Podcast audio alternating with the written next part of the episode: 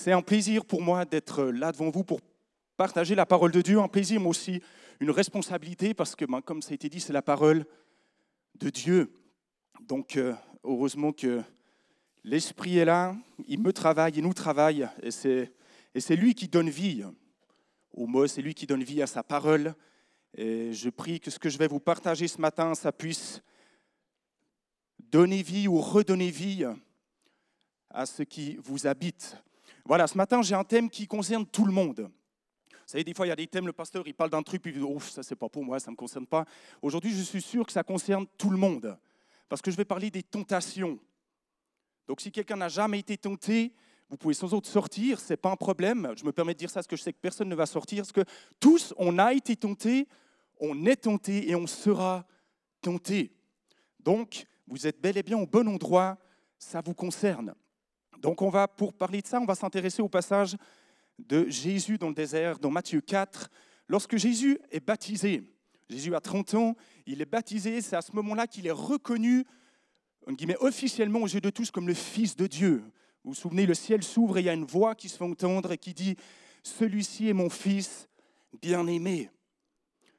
Donc là, il est reconnu comme le Fils de Dieu. Et donc là, on se dit, OK, là, ça va partir. Ça fait 30 ans qu'il vit un petit peu à l'ombre de son père, il est charpentier. Et là, on se dit, c'est bon, ça va, c'est parti. Et non, que fait le Saint-Esprit? Et ça, on le retrouve dans les trois évangiles qui nous parlent de cette tentation. C'est mis dans un écrit, Jésus fut emmené, ou Jésus fut poussé, ou encore Jésus fut conduit dans le désert. Donc c'est pas qu'il s'est trompé de chemin en rentrant chez lui, c'est pas qu'il était au mauvais endroit au mauvais moment, il était dans le désert parce qu'il devait être à cet endroit. C'était une épreuve par laquelle il devait passer pour pouvoir rentrer pleinement dans son ministère. Donc, l'objectif d'une épreuve, qu'il soit bon ou mauvais, il va dépendre d'une chose, c'est de l'intention de celui qui permet cette épreuve. Je vois des, gros yeux qui s'ouvrent. Je vais vous expliquer ça. Jean 10, 10. Jean 10, 10, il nous explique quelles sont les intentions du malin et de Dieu.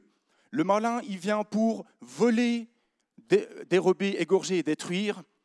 Et Dieu, il vient pour nous donner la vie et la vie en abondance. Donc là, on a vraiment les deux extrêmes. On a Satan, le diable, d'un côté, qui lui veut nous tuer, veut nous voler, veut nous dérober. Et de l'autre côté, on a Dieu qui lui désire nous donner la vie et la vie en abondance. Donc deux intentions complètement différentes. Et déjà là, ça nous montre que Dieu, il va jamais nous éprouver dans le sens de nous inciter au mal, de nous inciter à pécher. La tentation, elle vient de notre propre convoitise à nous. Ah, on est pécheurs sur cette terre, la convoitise, elle vient du fond de nous, sauf que Satan, il vient un petit peu souffler dessus, hein, comme pour un feu, pour l'attiser un petit peu, pour être sûr que ça prenne, et pour être sûr surtout qu'il nous éloigne toujours plus de la présence de Dieu. Et ça, on le voit, on le trouve, c'est dans Jacques 1, au verset 14, qui dit que chacun est tenté parce que sa propre convoitise l'attire et le séduit. Puis la convoitise, lorsqu'elle a conçu, enfante le péché, et le péché, parvenu à son terme, engendre la mort. Donc on parle bien de la mort spirituelle, la séparation d'avec Dieu. Si on laisse le péché prendre vie en nous, alors ça pose problème. Voilà, la tentation, elle va toujours nous amener, nous entraîner à regarder les choses qui sont autour de nous comme plus belles, plus importantes que la volonté de Dieu. Ça a toujours l'air mieux, hein, l'herbe est toujours plus verte dans le champ d'à côté. Et c'est la même chose pour nous, pas que pour les vaches. Hein. Sauf que Dieu, si Dieu permet ces épreuves, si Dieu permet la tentation, c'est parce que son désir, c'est de transformer la probable défaite que Satan aimerait en victoire pour lui. Ou bien profiter du fait que la tentation, les épreuves devraient nous affaiblir, mais au contraire, lui veut nous fortifier au travers de cela, pour que toujours plus on puisse grandir avec lui, devenir solide et fort en lui. Donc voilà, Jésus, on en revient à Jésus au passage, Jésus vient de passer 40 jours dans le désert sans rien manger. Donc ce que je vais dire, ce n'est pas une révélation, c'est juste la vérité, il avait faim. Il n'y a pas besoin d'être docteur de la loi pour comprendre ça. 40 jours sans manger. Moi, j'ai déjeuné à 8 heures, j'ai déjà faim. Donc, imaginez Jésus après 40 jours. Donc, il est affaibli physiquement, mais aussi moralement, spirituellement. Parce que quand on est fatigué, quand on est un petit peu attaqué comme ça, on devient fatigué. Et surtout quand on est dans cet état-là, on est tout, d'un coup plus vite tenté à prendre quelque chose qui soulagerait un petit peu notre état actuel. Hein, parce que quand on est en pleine forme, il n'y a aucun problème. Mais quand on est fatigué, quand on a faim, si moi quelqu'un vient par exemple là et m'offre une barre de chocolat, certainement que je vais la manger parce que justement j'ai faim. Mais si je sors du repas et on me propose une barre de chocolat, je ne la mangerai pas. Parce que j'ai déjà mangé. Raphaël, lui, il la mangerait parce que même s'il a mangé, il mange du chocolat. Mais voilà, là, c'est plus de la tentation, ça, c'est de la. Je sais pas ce que c'est. Bref, non, mais ce que je veux dire, c'est quand on n'est pas dans son assiette, c'est là que justement, ça devient plus difficile à résister. Et ça, l'ennemi, c'est là qu'il passe à l'offensive. C'est là qu'il va venir nous attaquer, parce qu'il sait qu'on est faible, il sait qu'on est affaibli, il sait qu'on est découragé, il sait qu'on est ébranlé. Hein, c'est ce verset dans 1 Pierre 5, 8, on connaît tous, qui dit Soyez sobres, veillez, votre adversaire le diable rôde comme un lion, rugissant, cherchant qui dévorer. Donc, ça, c'est un premier verset. Et je vais me permettre de juste mettre une petite pincette là-dessus. Ne vous attardez pas là-dessus, pas pour l'instant.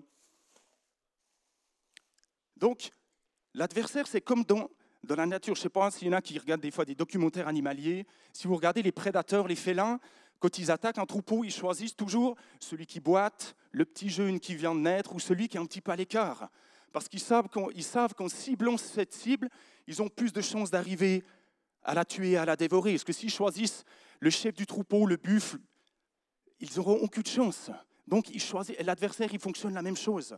Il va venir quand on est affaibli et quand on est justement vulnérable. Donc voilà, Satan s'approche de Jésus dans le désert. Et son but, ça va être d'amener le doute dans l'esprit de Jésus quant, à la, aux soins que Dieu lui prodigue.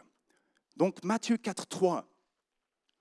Le tentateur s'approcha et lui dit, Si tu es le Fils de Dieu, ordonne que ces pierres deviennent des pains. Donc c'est intéressant, il vient, le, tentateur, il vient vers Jésus exactement la même chose qu'il est venu vers Ève. Rappelez-vous, à Ève, il a dit, est-il réellement écrit ou a-t-il réellement dit? Et là, il vient vers Jésus en lui disant, si tu es, rappelle-toi, il y a quelques jours, on a entendu du ciel que tu étais le Fils de Dieu, mais si tu es le Fils de Dieu, alors, vu que ta faim transforme ces pierres en pain afin que tu puisses manger. Donc ça, c'est la partie la plus évidente. On dit, OK, il a faim, il peut transformer ses pierres en pain, comme ça, il pourra manger logique. Mais je crois que cette tentation, elle va un petit peu plus loin, un petit peu plus profond. Parce qu'en fait, ce que Satan est en train de lui dire, il lui dit, mais pourquoi est-ce que tu devrais mourir de faim dans ce désert alors que tu es le Fils de Dieu? Hein? La tentation, c'est non seulement pour qu'il puisse, parce qu'il a faim, comme on l'a dit, qu'il puisse justement euh, arrêter d'avoir le ventre qui gargouille, mais surtout, elle est là pour dire, mais attends, le fait que tu aies faim, moi je trouve que ce n'est pas compatible avec le fait qu'elle est le Fils de Dieu. Parce que regarde, Dieu, il dit que c'est un Dieu de bonté, qui prend soin de nous, tout ça. Et toi, tu es son fils, et tu es au milieu du désert en train de mourir de faim depuis 40 jours. Donc, prends-toi en main, prends ces pierres, transforme-les en pain. C'est légitime ce que tu peux faire. Et c'est ça, en fait, que l'ennemi est en train de lui dire. Et honnêtement, on pourrait presque trouver ça légitime. Dire, ah, mais c'est vrai, en fait, j'ai la puissance, j'aurais juste à faire ça, parce que peut-être qu'il a oublié que j'avais faim. Non, donc c'est ça que Satan est en train d'essayer d'insinuer dans l'esprit de Jésus en lui disant, mais est-ce que Dieu t'a pas oublié ou est-ce que Dieu prend vraiment soin de toi en tant que son fils? Il pousse Jésus à essayer un petit peu de se rebeller contre son Père. Mais là, Jésus va répondre en disant, il est écrit, l'homme ne vivra pas de pain seulement, mais de toute parole qui sort de la bouche de Dieu. Donc ce qu'il est en train de lui dire, mais c'est mieux d'obéir à Dieu, à sa volonté, plutôt que de par moi-même d'essayer de choisir qu'est-ce qui est bien et bon pour moi. Il est préférable d'obéir à Dieu que d'essayer de se satisfaire soi-même. Donc, ce qu'il est en train de dire, c'est pas que c'est pas bien de manger. Hein, on ne doit pas tous devenir des ascètes et puis finir tout parce que manger, c'est pas bien. C'est pas ça le, le, fond de cette tentation. Mais le fond, c'est de, c'est de dire, mais qu'est-ce qui guide ta vie? Est-ce que c'est ton estomac? Est-ce que c'est tes besoins? Est-ce que c'est tes envies? Ou bien est-ce que c'est ta foi et ta confiance en Dieu qui te permettent de dire que même dans le manquement, je sais qu'il continue de s'occuper de moi? Et Jésus, s'il a pu répondre cela, c'est parce qu'il savait cela. Que ce n'est pas parce qu'il était dans le désert qu'il avait faim que Dieu n'était plus Dieu et qu'il l'avait abandonné. Donc premier essai raté. Satan, il revient à la charge. Si tu es le Fils de Dieu, jette-toi en bas. Là, il est monté sur le temple. Hein. Si tu es le Fils de Dieu, jette-toi en bas, car il est écrit, il donnera des ordres à ses anges à ton sujet, et ils te porteront sur les mains de peur que ton pied ne heurte contre une pierre. Donc il revient de la même manière. Si tu es le Fils de Dieu, alors prouve-toi toi-même et prouve-toi aux autres que tu l'es vraiment. Et là, Satan, il est malin. Parce que Jésus vient de lui dire, on doit se nourrir de la parole de Dieu. Et là, Satan cite la parole de Dieu. Et donc il se dit, c'est bon, Jésus, là, il est coincé. Il me dit, on doit se nourrir de la parole de Dieu. Moi, tac, je lui parle de la parole de Dieu, donc il est coincé il est malin. Donc ce que Satan est en train de lui dire, il lui dit, OK, tu n'as pas voulu utiliser ta propre puissance pour toi, pour les pains. Donc maintenant il lui dit, alors maintenant laisse Dieu utiliser la sienne pour toi. Parce que imaginez, non, je vais trop vite.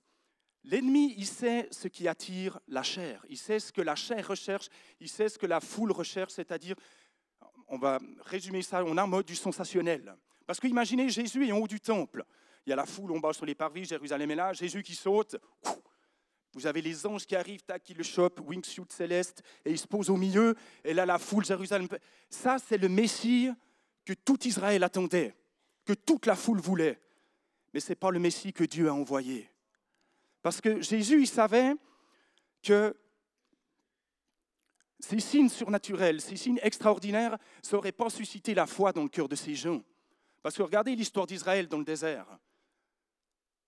À part devenir plus orgueilleux et puis euh, plus compliqué, tous ces miracles qu'ils ont vus, ça ne les a pas rapprochés de Dieu. Oui, ceux qui connaissaient Dieu, ça a fortifié leur foi et ça leur a permis d'aller jusqu'au bout, mais pour beaucoup d'autres, ça n'a pas changé grand-chose. Donc il sait, il connaît son Père. Donc il sait qu'il n'a pas besoin de sauter du temple pour être sûr de voir si les anges viennent pour comme ça il saurait si son Père l'aime. Il n'a pas besoin de ça parce qu'il sait qu'il aime, qu'il l'aime. Mais il sait aussi que s'il saute, c'est pas ça qui va faire découvrir son Père aux yeux de ceux qu'il verrait sauter. Parce qu'il sait que l'amour de Dieu, il n'est pas répondu dans le cœur des gens par juste quelque chose d'extraordinaire, mais c'est le Saint-Esprit qui vient déposer ça dans nos cœurs. Donc un saut dans le vide ne leur révélerait en rien l'amour de Dieu. Donc Satan qui éprouve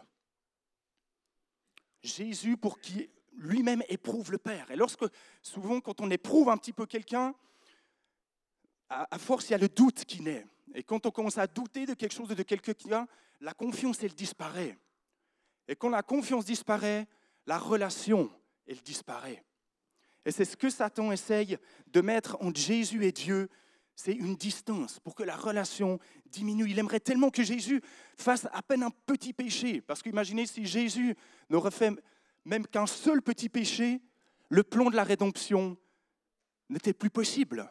Parce qu'il fallait un homme parfait, il fallait l'anneau de Dieu sans tâche qui puisse aller à la croix pour prendre nos péchés à nous, pour mourir, pour que nous on puisse vivre. Donc si Jésus avait failli même une seule fois, tout le plan de Dieu aurait été balayé. Et c'est ça que Satan essaye de venir faire tomber. Ce n'est pas juste qu'il vient embêter Jésus dans le désert. Non, ça va au-delà de ça. Satan, il voit beaucoup plus loin. Satan, il a envie de régner, lui, sur terre. il voit que le Fils est là, donc il va tout faire pour l'en empêcher. Donc, sa réponse, c'est ça. Il est écrit, tu ne tenteras pas le Seigneur ton Dieu.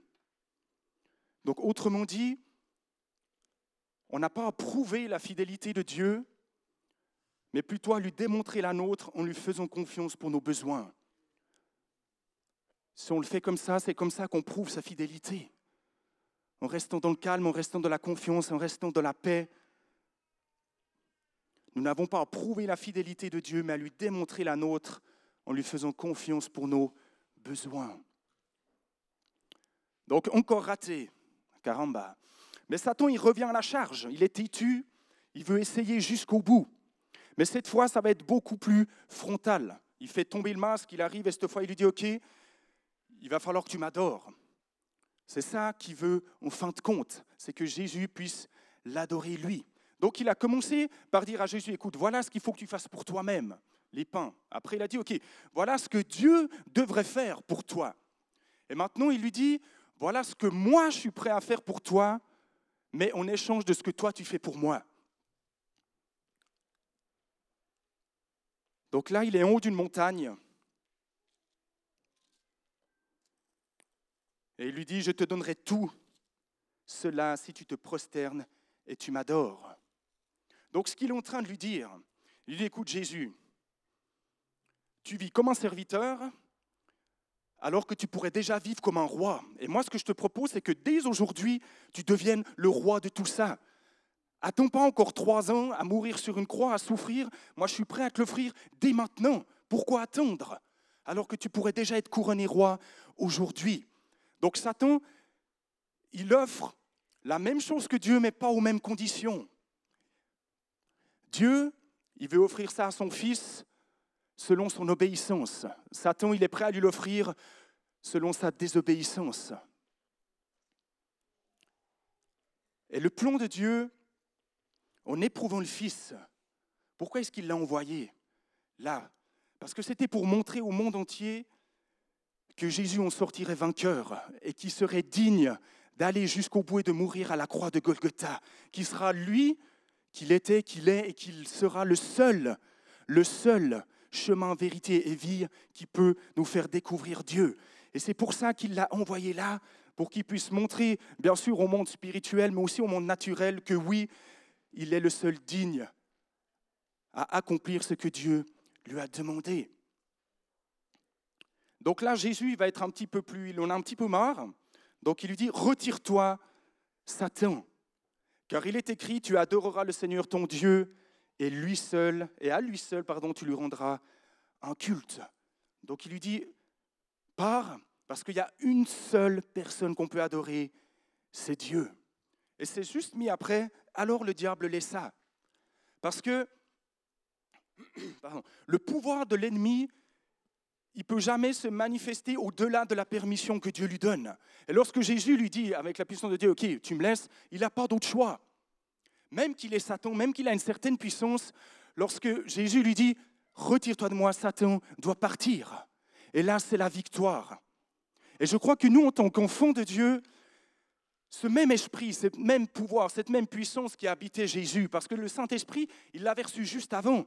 Rappelez-vous quand la colombe est descendue sur lui pour imaginer ça. Donc là, il est rempli du Saint-Esprit. Et de la même manière, on est aussi, nous, remplis du Saint-Esprit. Donc cette même puissance, ce même esprit nous habite et nous permet à nous aussi d'être victorieux. Et on va regarder ça dans Jacques 4, 7.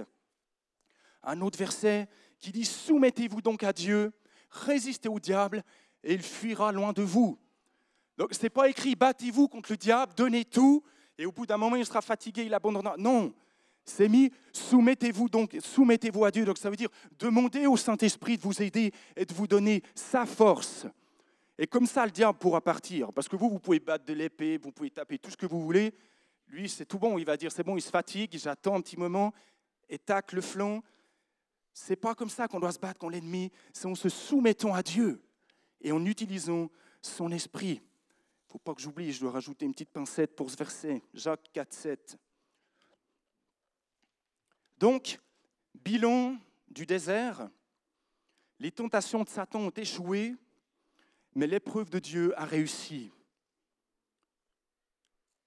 Satan a échoué, mais Christ en est sorti vainqueur, et par là même Dieu aussi. Donc voilà, nous aujourd'hui on est tentés, je pense à peu près de la même manière que Jésus, pas au même endroit, mais Satan, il n'a pas beaucoup changé de plan, il vient toujours de la même manière, il va venir en essayant de nous faire douter de la bienveillance de Dieu à notre égard. En nous disant, mais regarde, tu es tout seul, donc là, c'est à toi de te prendre aux mains, hein, fais quelque chose. Ou bien, il va nous pousser à douter de la bonté de Dieu, en disant, mais regarde, tu dis que tu es enfant de Dieu, mais regarde ce que tu vis. C'est juste pas normal que tu dois traverser tout ça alors que tu es enfant de Dieu. Il est où ton Dieu? Hein? Ça, c'est Satan qui vient pour insinuer un petit peu du doute et de la peur. Ou encore, il nous pousse à croire que tout ce que le monde peut nous offrir, c'est bon pour nous. Ça va nous faire du bien, ça va nous permettre de découvrir quelque chose d'autre, que c'est accessible à chacun de nous. Mais il ne faut pas oublier que Satan, c'est un imposteur. Il va toujours essayer de copier ce que Dieu fait. Dieu dit qu'on va prospérer. Donc Satan, il dit exactement la même chose. Ok, tu veux prospérer? Alors viens, viens, que Je t'explique. Tu prends, tu regardes un petit peu à gauche, tu as les déclarations d'impôts. Tu fais combien de kilomètres pour aller au boulot? 35, 40 Ouais, ok, mais 30. 30, des fois tu prends un raccourci, quelquefois tu as été en vélo. 30, hein Vas-y, petit chemin de traverse, un petit raccourci. Et c'est comme ça qu'il vient insinuer des petites choses, c'est toutes des petites choses. Mais comme on dit, hein, c'est à force de petits ruisseaux que ça devient un fleuve. Et toutes ces choses-là, ça va venir comme lézarder un petit peu ce mur qui est notre confiance en Dieu. Et pour Satan, c'est ça la voie du succès. Donc il va toujours faire les choses à sa manière, qui correspondent peut-être un petit peu à ce que Dieu dit, mais il y a toujours un prix à payer. Et là où Satan est encore un menteur, c'est que justement, il nous dit, mais le prix, il n'est pas cher. Regarde, c'est simple. Mais en fait, le prix au bout du compte, il est beaucoup plus élevé que ce qu'il nous a dit. Et surtout aussi le résultat, le résultat, il nous dit, oh, mais tu verras, mais c'est tellement beau. Regardez ce qu'il a dit à Ève et Adam, tu verras, vous serez comme des dieux. Ils ont été comme des dieux, ils se sont fait chasser du truc, et puis euh, ils ont dû gratter la terre pour faire, et puis ils ont été séparés de Dieu. Donc ce qu'il nous promet, c'est le résultat est toujours inférieur à ce qu'il nous promet. Mais de tout ça, on n'a pas à avoir peur. Hein. On n'a pas à avoir peur parce qu'on a Dieu avec nous. Et surtout, je crois que pour chaque tentation, dans chaque épreuve par lesquelles on passe, Dieu, il a une solution. 1 Corinthiens 10, 13. Ça, c'est un verset qu'on connaît tous, qui dit qu'aucune tentation ne vous est survenue qui n'ait été humaine. Et Dieu qui est fidèle ne permettra pas que vous soyez tentés au-delà de vos forces, mais avec la tentation, il préparera aussi le moyen de sortir afin que vous puissiez la supporter. Un autre verset. Donc, à chaque fois qu'on est tenté, à chaque fois qu'on est éprouvé, Dieu a déjà préparé un chemin par lequel on va pouvoir s'en sortir et surtout en sortir, je crois, vainqueur.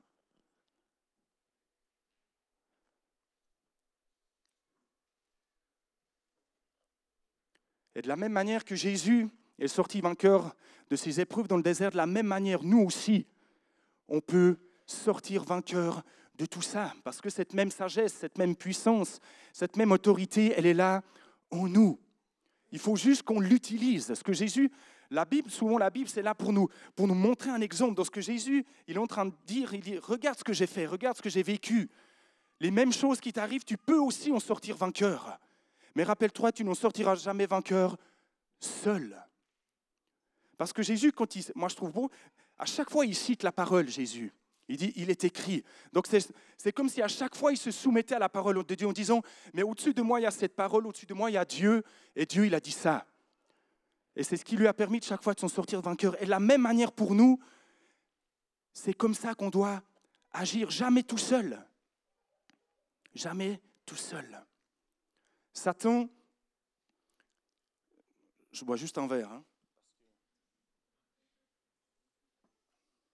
Je suis assoiffé. Satan, il a rencontré Adam dans le jardin d'Éden.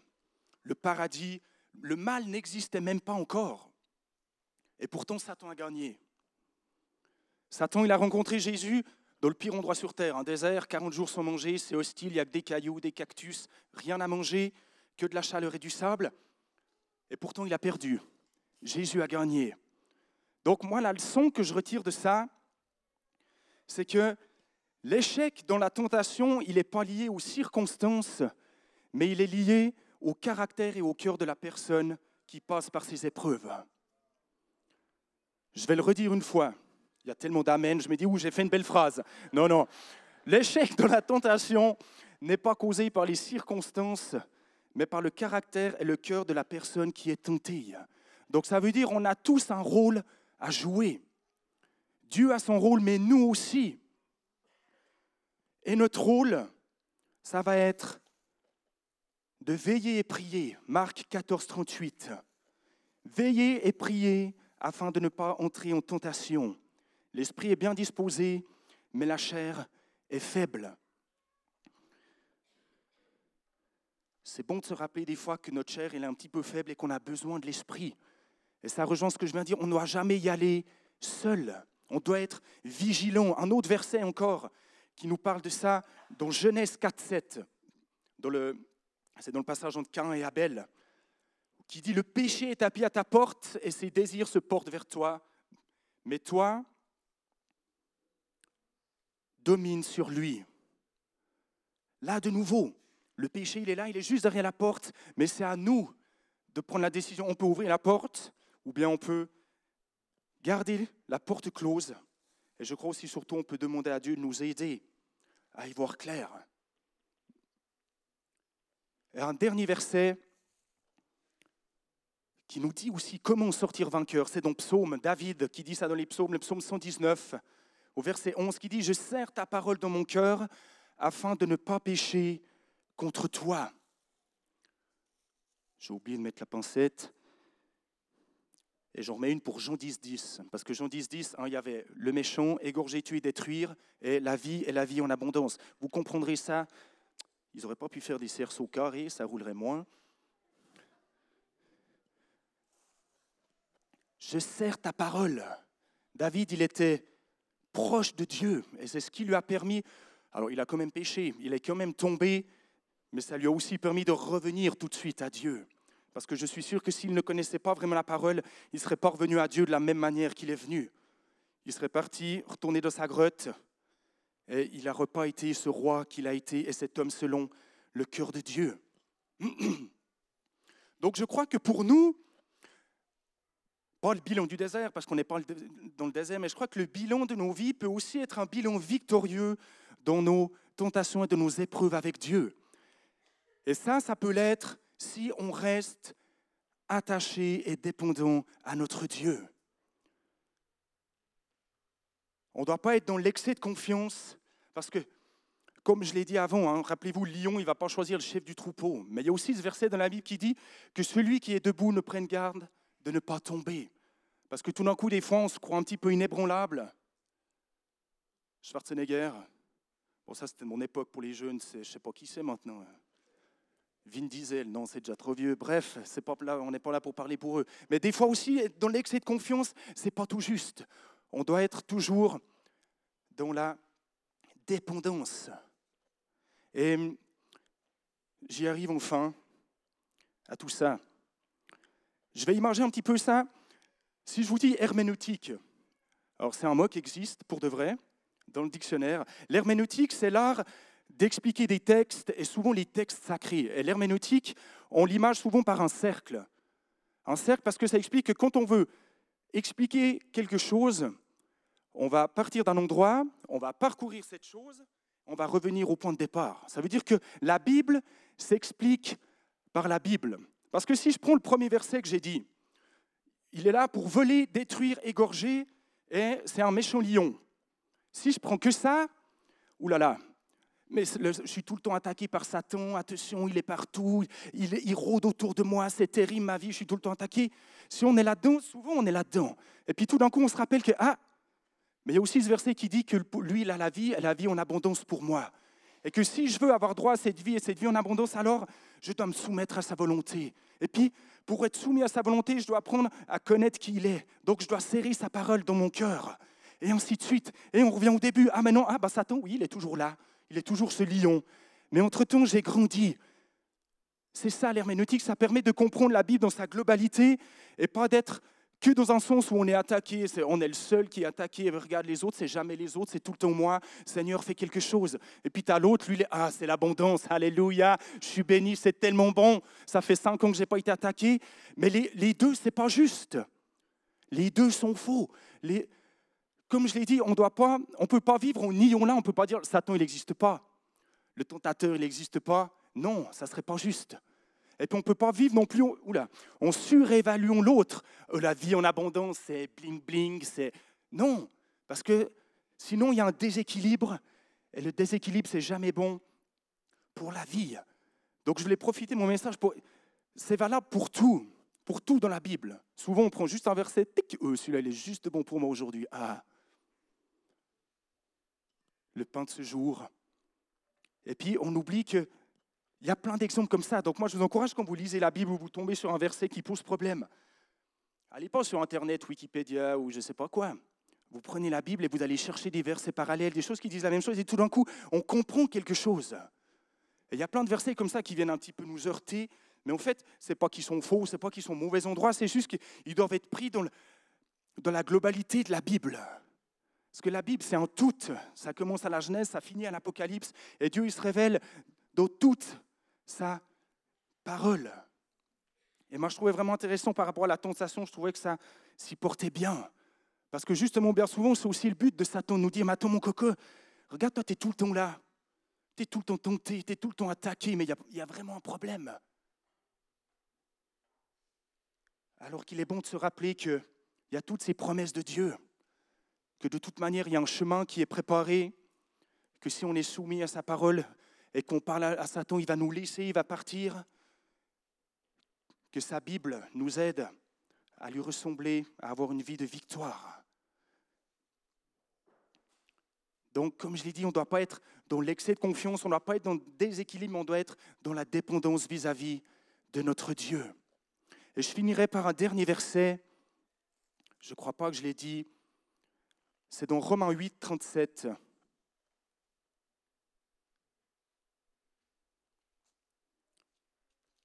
Parce que comme je l'ai dit, on n'a pas à avoir peur. Mais moi, j'aimerais plutôt que vous repartiez ce matin en vous disant, oui, je peux avoir la victoire. Oui, j'ai la victoire.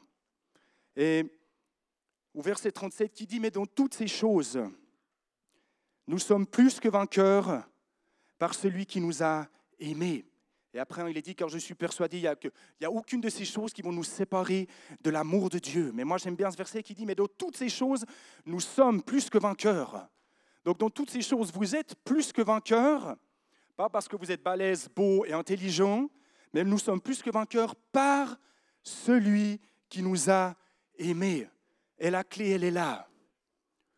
Parce que si on comprend que c'est par lui et en lui que nous sommes vainqueurs, alors on n'a plus rien à craindre.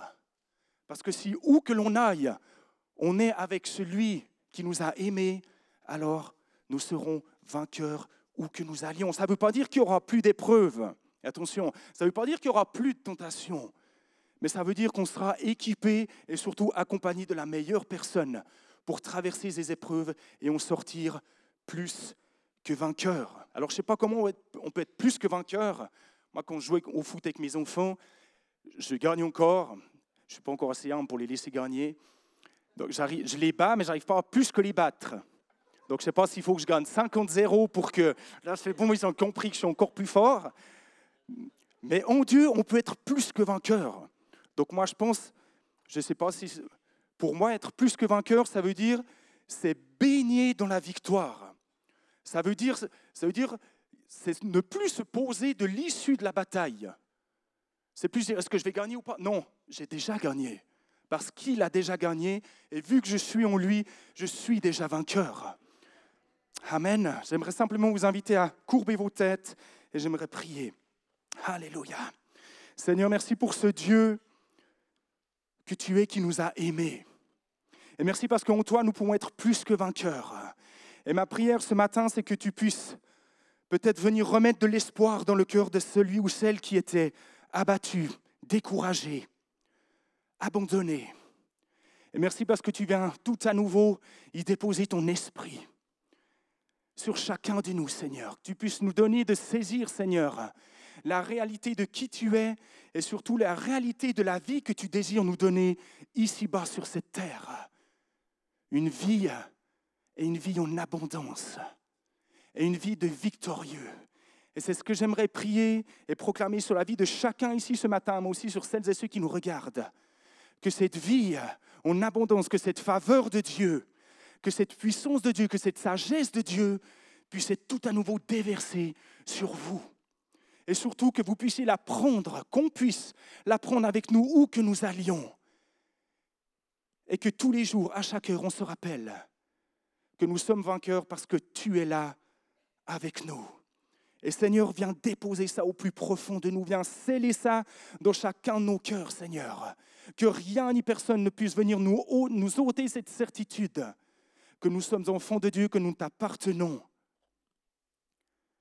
Et que la vie avec toi est une belle vie. Et c'est ce que j'appelle sur chacun de vous. Une vie remplie de la présence de Dieu et une vie bénie. Amen.